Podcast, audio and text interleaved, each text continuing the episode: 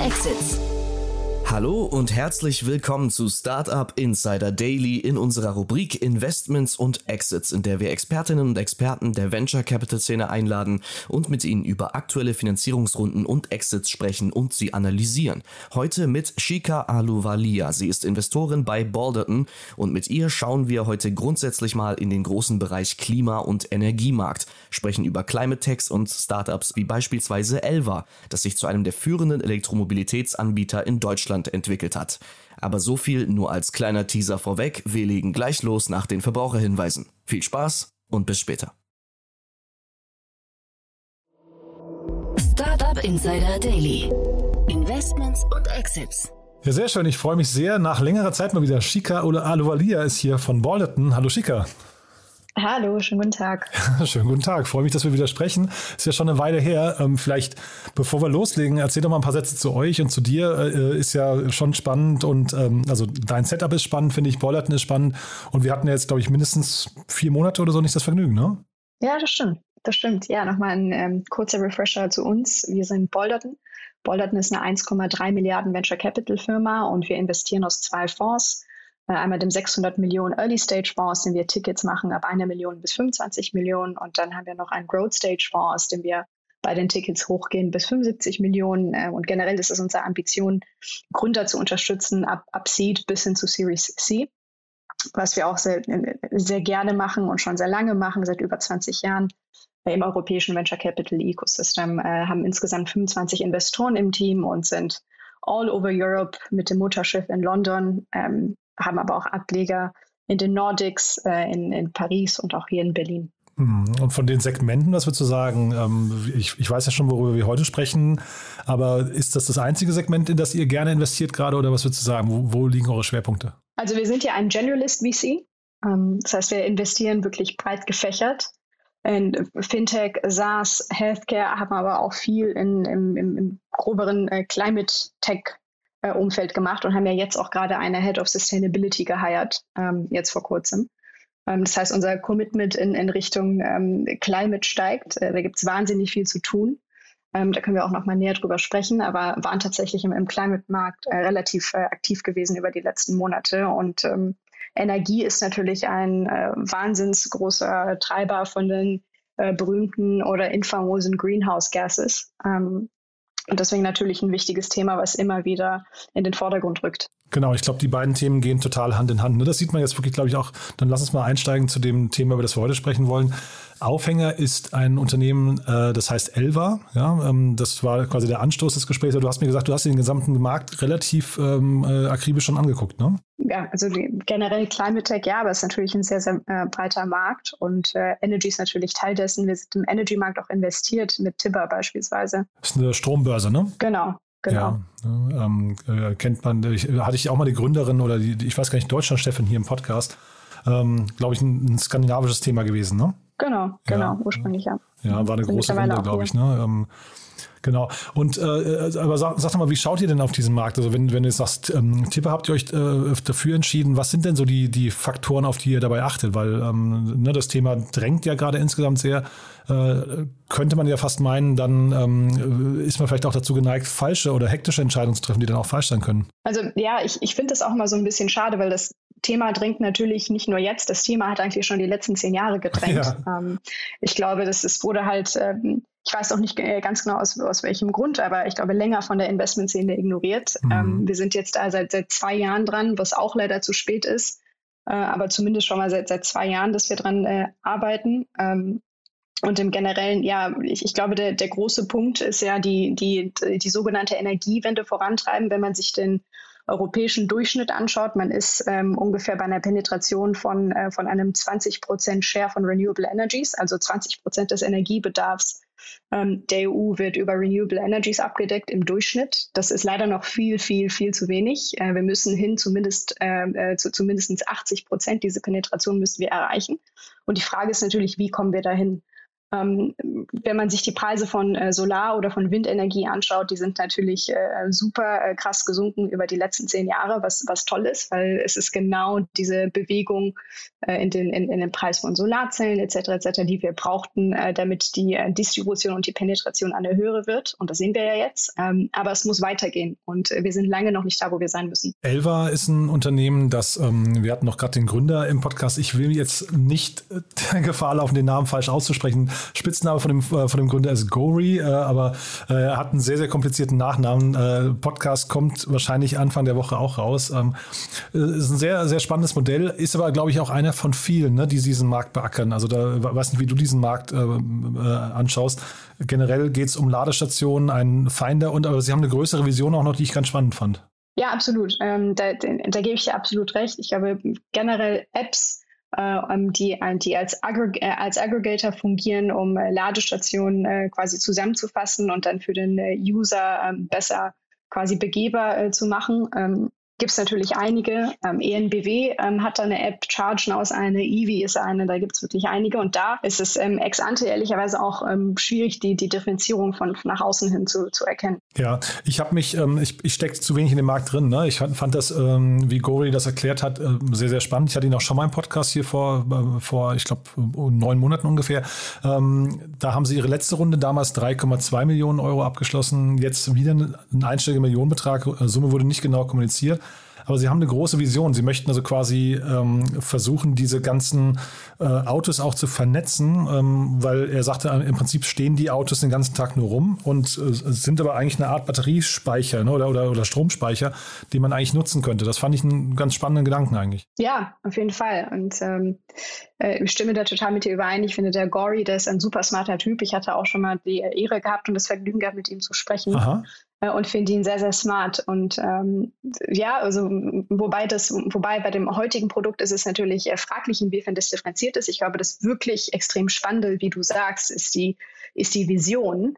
Ähm, nämlich, ähm, wenn ich das jetzt richtig verstanden habe, so, so waren zumindest unsere Gespräche vor, vor ein paar Monaten, ähm, dass man eben die, die Autobatterien als als virtuelles Storage nutzt, ähm, um, um Energie eben da auch abzuspeichern. Aber dazu muss man natürlich in der Lage sein, das setzt voraus, dass man die Autos aufladen und wieder entladen kann. Ähm, und dafür ist aber noch nicht ganz der regulatorische Rahmen geschaffen. Genau, Regulatorik haben wir auch darüber gesprochen. Er sprach, ähm, das Bild, das er ge äh, gezeichnet hat, war die größte Powerbank der Welt, glaube ich. Ja, das fand ich irgendwie ein ganz, genau. cooles, äh, ganz cooles Bild. Also da, man sieht, äh, da denkt jemand groß. Ich kann nicht beurteilen, wie weit der Weg dahin ist und wie viele auch mögliche Mitbewerber es gibt, die vielleicht mit einem ähm, äh, sagen wir, anderen Ansatz, aber im ähnlichen Markt unterwegs sind. Aber, aber vom Prinzip her sind wir, glaube ich, beide einer Meinung, äh, es gibt Bedarf nach dieser Art von Lösungen. Ne? Absolut. Ich meine, eine der größten äh, Probleme in, in, in, grüner Energie oder in Energie generell ist ja die ähm, Energy Storage, ähm, also die Speicherung von Energie. Und die Speicherung von, von Energie ist natürlich auch wichtig, ähm, damit die ähm, Preise, also einmal natürlich Load, aber andererseits natürlich auch die Preise für die Energie äh, relativ stabil sein können. Ähm, so hat zum Beispiel Tipper auch ein Offering, dass du dir eine Wallbox für dein E-Auto zu Hause installieren kannst und du das dann ähm, per App steuern kannst wann das Auto dann aufgeladen wird oder nicht. Ähm, aber die, die Wallbox hört dann auch automatisch auf, das Auto zu laden, wenn gerade irgendwie die Preise des Stroms viel zu hoch sind. Ähm, und das ist natürlich ein, ein wahnsinnig äh, großes Problem. Und ähm, warum ist das so? Dass, dass die Preise immer kurzzeitig, kurzzeitige Fluktuationen haben können, ist natürlich auch eine Frage dessen, wie viel Energie gerade überhaupt verfügbar ist in dem Moment. Ähm, und ähm, das ist ein großes Problem, was man tatsächlich äh, bridgen muss. Den Preisausgleich über die Energy Storage diese ganzen ähm, Energie-Startups, also äh, Tipper mit der Wallbox oder weiß nicht, Enpal, Solar und so weiter, wie sie heißen, ne? oder jetzt auch hier, äh, die haben ja alle quasi eine Hardware-Komponente dabei. Und ähm, ist das hinterher gerade in den Zeiten von Lieferengpässen auch ein Problem aus deiner Sicht? Weil ich habe so das Gefühl, die Skalierung läuft manchmal gar nicht schnell genug oder nicht so schnell, wie man sich eigentlich wünschen würde. Ja, Lieferengpässe ist, ist, ist ein guter Punkt, aber genauso äh, kann es ja weiterhin auch Lieferengpässe mit den Lithium-Batterien geben. Ähm, also ich glaube, da ist, da ist die, die Hardware generell oder die Wallboxen, das, das würde ich sagen, das eher zweitrangige Problem. Hm. Ja, aber genau, ich meine das auch bei den Batterien. Ich meine im Prinzip, dass einfach der, der, der Demand gerade sehr hoch ist, aber äh, die, also quasi die Lieferanten nicht nachkommen. Ne? Jetzt e-, egal, wie sie jetzt gerade, also auch Elva jetzt hier in dem Fall. Ich hatte neulich hier äh, vor einer Woche Numbert äh, im Podcast, das ist auch ein Energiestartup, die so ähm, äh, lokale, also im Prinzip auch erlauben, dass man, dass man äh, gewonnene Energie in großem Maße speichert und dann irgendwie äh, relativ schnell laden kann mit seinem, äh, also diese Schnellladestationen anbieten. Und auch da hatte ich das Gefühl, die, die können von diesen Schnellladestationen, obwohl sie wissen, es werden 100.000 in Deutschland alleine gebraucht, ähm, äh, nur 1.000 pro Jahr ungefähr liefern. Und das finde ich dann irgendwie so ein bisschen, bisschen äh, schade eigentlich. Ne? Da fragt man sich, wie schnell. Ja, genau, wie schnell geht das denn eigentlich hinterher? Ja, ja. ja. Also, wenn man sich natürlich die Zahlen von vor 25 Jahren anschaut, dann hatten wir kaum Charging Stations. Äh, und ähm, wenn man sich die Entwicklung der letzten 25 Jahre anschaut, klar sind die super schnell gewachsen, aber um eben halt ähm, überhaupt die ähm, drüberliegenden Klimaziele zu erreichen, nämlich dass wir idealerweise zu einem Net Zero kommen oder den Temperaturanstieg auf 1,5 äh, Grad bis 2030 begrenzen können, brauchen wir natürlich weitaus mehr. Aber ist auch eine völlig andere Kiste, weil wir, wir befinden uns nämlich gar nicht auf der Trajektorie, dass wir überhaupt den Temperaturanstieg äh, auf 1,5 Grad drosseln können. Also das ist nochmal, da können wir uns, glaube ich, auch nochmal separat treffen oder ich kann auch gerne jetzt nochmal ein bisschen drauf eingehen. Ja, macht das gerne, spannend. Ähm, ja. Mhm. ja. also wenn man sich die Daten anschaut, ähm, um die Daten der letzten 20 Jahre, ähm, ist das ja so, dass er im ersten Jahrzehnt, also vom Jahr 2000 äh, bis 2009, sind zwar die äh, Greenhouse Gases, also die Treibhausgase, auf, äh, jährlich um ca. 2,1 Prozent ähm, gewachsen. Und diese Wachstumsrate der Treibhausgase ist in dem letzten Jahrzehnt, also sprich 2010 bis 2020 ungefähr, sind die natürlich weniger schnell gewachsen. Also man kann natürlich sehen, äh, die, die Länder, äh, die Länder international, global wurde was getan, um die, um die Wachstumsrate der Treibhausgasemissionen zu drosseln. Ähm, das ist natürlich eine positive Nachricht. Aber die Tatsache ist, wenn man sich alle, also wenn man alle Maßnahmen berücksichtigt, zu denen sich Länder weltweit verpflichtet haben, ähm, das sind mal alle Maßnahmen, die bis 2020, äh, wo Länder sich bis 2020 hin verpflichtet haben. Ähm, dann laufen wir eigentlich auf eine Erderwärmung nicht von 1,5 Grad zu, sondern von 3,2 Grad bis 2030. Das heißt, global wurden einfach nicht genug Commitments gemacht Aha. von den verschiedenen Ländern, Echt, dass ja? wir überhaupt 1,5 Grad erreichen können. Also, dass wir 1,5 Grad erreichen, das äh, steht mit einem sehr, sehr, sehr, sehr, sehr, sehr großen Fragezeichen. Und, und deswegen die, die Fragen von Lieferengpässe etc. etc. Das sind alles berechtigte Fragen. Aber das größere Problem ist ähm, Funding in, in Climate Tech, noch mehr Aufmerksamkeit äh, in Climate Tech, ähm, Gründer und Technologienbecken, die ähm, ja die visionäre und spannende Ideen haben, wie zum Beispiel auch Gory von von Elva mit ähm, äh, mit, mit der Energy Storage äh, der, der, der, der Autos und das als Möglichkeit zu nutzen. Mhm. Wobei ich habe den Eindruck, ähm, ich weiß nicht, ob du das ähm, auch so siehst, aber ich habe den Eindruck, in, innerhalb des letzten Jahres hat sich schon extrem viel getan, was das Thema Funding angeht. Also man hat das Gefühl, es gibt immer mehr Fonds, die dediziert äh, in Climate Tech oder zumindest nachhaltige Themen investieren. Ähm, das, ähm, also jetzt hier der World Fund zum Beispiel fällt mir da ein, aber ich hatte auch neulich ähm, äh, den äh, European Circular Bionomic äh, Fonds, hieß er, glaube ich, äh, im Podcast. Also das sind immer größere Fonds, so 300 Millionen äh, beide groß. Äh, und ich meine, die sind ja auf der Suche nach Lösungen und wenn sie nicht genügend finden, motivieren sie ja vielleicht auch noch dazu, dann in diesem Bereich zu gründen, weil diese Fonds müssen ja auch deployen, ne? Ja, auf jeden Fall, die, wie du richtig sagst, es, es, gibt diese Fonds, es gibt Specialist-Fonds, ähm, auch Journalist-Fonds, die mehr und mehr in Climate genau, Tech machen, wie wir ja. auch. Mhm. Ähm, aber die, die, die, die müssen deployen und die müssen erstmal deployen anfangen, ja, und die müssen auch viel schneller deployen. Ich habe mir mal auch die Zahlen angeguckt vom äh, IPCC, vom Intergovernmental Panel on Climate Change. Okay, krass. Ähm, das, ist, das ist quasi das, das Gremium, was einberufen äh, wurde von den United Nations, also von den Vereinten Nationen. Äh, und die, und ich vertraue jetzt mal einfach deren Daten, weil da ganz, ganz viele schlaue Leute drin sitzen. Äh, und die haben gesagt, dass die, ähm, die finanziellen Mittel, drei in, auf, auf einem Level sind, was drei bis sechsmal niedriger ist als das benötigte Level, um überhaupt äh, einen Temperaturanstieg von 1,5 bis 2 Grad zu beschränken. Das heißt, also das ist sowohl Public Money als auch Private Money, wozu Venture Capital hinzuzählt. Das heißt, eigentlich müssten wir drei bis sechsmal mehr investieren, als wir das gerade jetzt tun, um überhaupt das 2-Grad-Ziel zu erreichen. Das ist nicht 1,5, sondern 2 Grad. Ähm, Und ähm, es ist super, dass es diese, dass es diese Fonds gibt und dass, dass wir alle gemeinsam als Community und als Startup und Tech Community da investieren. Aber wir müssen auch weiter am Ball bleiben, ist die, ist die, ist, ist die Message. Ja, nee, total. Sind das aktuelle Zahlen, also von diesem Jahr? Ja, das, das sind äh, Zahlen, die im April diesen Jahres veröffentlicht wurden. Ah, ja, spannend, weil ich hätte jetzt gesagt, also so wie, wie ihr, ne, äh, du sagst gerade, ihr investiert seit zwei Jahren in diesen Bereich oder schaut euch den genauer an. So merke ich das auch bei anderen, die ich jetzt hier im Podcast habe. Ich habe ja mit vielen dann immer so vorher, nachher mal so kurze Gespräche nochmal, ähm, wo dann so unter der Hand erzählt wird, dass also Climate Tech wirklich so das Thema ist, gerade wo alle Investoren draufspringen. Und das finde ich eigentlich immer sehr beruhigend, weil das ja auch dann Investments sind, die auf jeden Fall viel, viel nachhaltiger sind, sage ich mal, und auch mehr im Gemeininteresse ähm, zum Gemeinwohl sind, als jetzt zum Beispiel das nächste Fintech oder Krypto-Investments äh, zu, äh, zu tätigen. Ne? Ja, also ich, ich meine, Krypto-Investments, Fintech-Investments sind natürlich auch wichtig, weil Fintech in, in vielen Fällen auch den Access ähm, äh, zu Geld und zu Banking verbessert. Ähm, also alles hat natürlich seinen Impact. Und, und wir bei Bolderton, wir machen uns schon länger Gedanken darüber, in, inwiefern äh, sämtliche Investments, die wir tun, einen Impact auf unsere eigenen Nachhaltigkeitsziele und Sustainable Future Goals haben. Ähm, und das, das ist uns ganz wichtig, sei es jetzt eine, eine, eine SaaS-Company, eine Fintech-Company oder eine äh, dedizierte ähm, Climate Tech-Company, die es wirklich als Unternehmensgegenstand hat, den, den, den Fußabdruck zu reduzieren. Was siehst du denn noch für spannende Bereiche gerade? Wenn, also man merkt ja jetzt gerade, du bist im, im äh, Climate Tech und Energiebereich da voll drin. Äh, Solar habt ihr euch mal angeguckt? Ist das ein Thema für euch? Ja, so, Solar ist super spannend. Wie ich am Anfang gesagt habe, die, die Preise von Solarpanels und ähm, Solarenergie generell ist ja stark runtergekommen, der Preis. Jetzt ist es natürlich eine Frage, kann, wie kann man das schneller äh, äh, distributen? Wie kann man das schneller an den Mann bringen? Ähm, da gibt es auch sehr, sehr spannende Companies in dem Bereich weiterhin. Was ich auch sehr spannend finde, ist, ist wie man äh, Windenergie ähm, effektiver gestalten kann.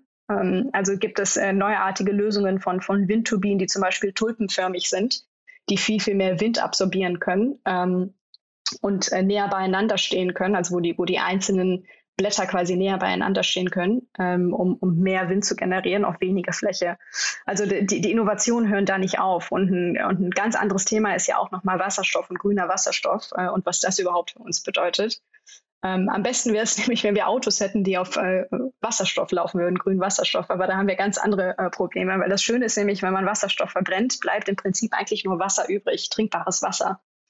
Ähm, und ähm, das ist auch ein sehr spannender Gedanke. Aber wiederum ist dort das Problem, um grünen Wasserstoff herzustellen, brauchen wir erstmal viel, viel mehr erneuerbare Energien äh, und müssen halt diesen Share von erneuerbaren Energien von aktuell ca. 20 Prozent europäischem Durchschnitt zu 80 Prozent äh, hinbekommen. Und das ist erstmal die, die, die Core-Aufgabe, um, ähm, ja, um, um quasi um die Klimaziele zu erreichen, um zumindest diese zwei Grad zu erreichen, äh, dass wir ähm, ja, die Energiewende aggressiv vorantreiben. Hm, ja, total.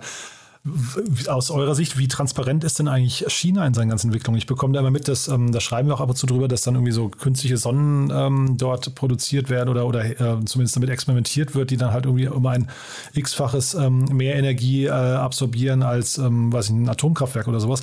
Äh, guckt ihr euch solche Themen an? Kriegt man das überhaupt richtig mit oder ist China da so eine tatsächlich Chinese Wall und man, man äh, bekommt eigentlich nicht mit, was die da so genau machen? Ja, ja also ich meine, China hat natürlich auch riesige Solarunternehmen, aber ähm, generell als Bolderton fokussieren wir uns weniger auf China und mehr auf Europa. Deswegen bin ich jetzt da nicht die, die beste Spezialistin. Was ich aber weiß, dass es da ähm, solide Solar-Companies gibt, wie zum Beispiel Jinko Solar, die auch publicly listed sind. Äh, aber was ja auch spannend ist, ist, dass ja ähm, China, letztes Jahr war das, glaube ich, ähm, ein, ähm, ein, ein Mandatory äh, Carbon äh, Credit Market äh, eingeführt hat, ähm, was es vorher nicht gab. Also dass, dass ähm, Companies quasi, äh, dass, dass Companies quasi ein, ein Carbon-Ziel auferlegt wird woran die sich halten müssen und quasi Carbon Credits von, von der Government ausgestellt bekommen. Und diejenigen, die das dann überschießen, müssen sich halt eben diese Credits von, von anderen Companies kaufen, die vielleicht dieses Ziel ähm, äh, unterschießen statt überschießen. Ähm, also die Tatsache, dass, äh, dass sie das überhaupt aufgesetzt haben, ich glaube, das ist schon mal ein, ein richtiger Schritt. Äh, aber se selbst da muss mehr passieren an der Stelle von, von Carbon Credits. Und wollte ich gerade sagen, wie guckst du da drauf? Es gibt ja zwei, quasi zwei Philosophien. Die einen sagen ja, äh, Carbon Reduction ist, das, äh, ist der Weg und die anderen sagen, naja, wenn das nicht klappt, dann zumindest das Offsetting. Ne? Ähm, ist, folgst du dem oder wie würdest du da äh, priorisieren? Man braucht beides. Also ich sage immer, einerseits natürlich die, die, natürlich, äh, die natürlichen äh, verfügbaren Ressourcen, wie zum Beispiel der Ozean oder der Wald, ähm, die quasi aufpimpen, damit die in der Lage sind, mehr äh, Carbon aufzusaugen. Ähm, das, ist, äh, das, ist ein, äh, das ist ein interessanter Gedanke und der muss gemacht werden, wie beispielsweise ähm, mehr Algen oder ähm, Sea Kelp ähm, in, in, den Ozean streuen, damit der Ozean in der Lage ist, mehr CO2 aufzusaugen. Äh, oder auch ähm, ja, in, in, der Försterei verschiedene Arten von Bäumen anpflanzen, damit äh, die, die, die quasi der Mischwald in der Lage ist, mehr CO2 aufzusaugen. Das sind, das sind wichtige Gedanken.